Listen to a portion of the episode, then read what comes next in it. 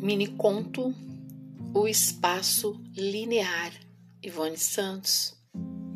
Ele desceu as escadas enquanto ela subia de elevador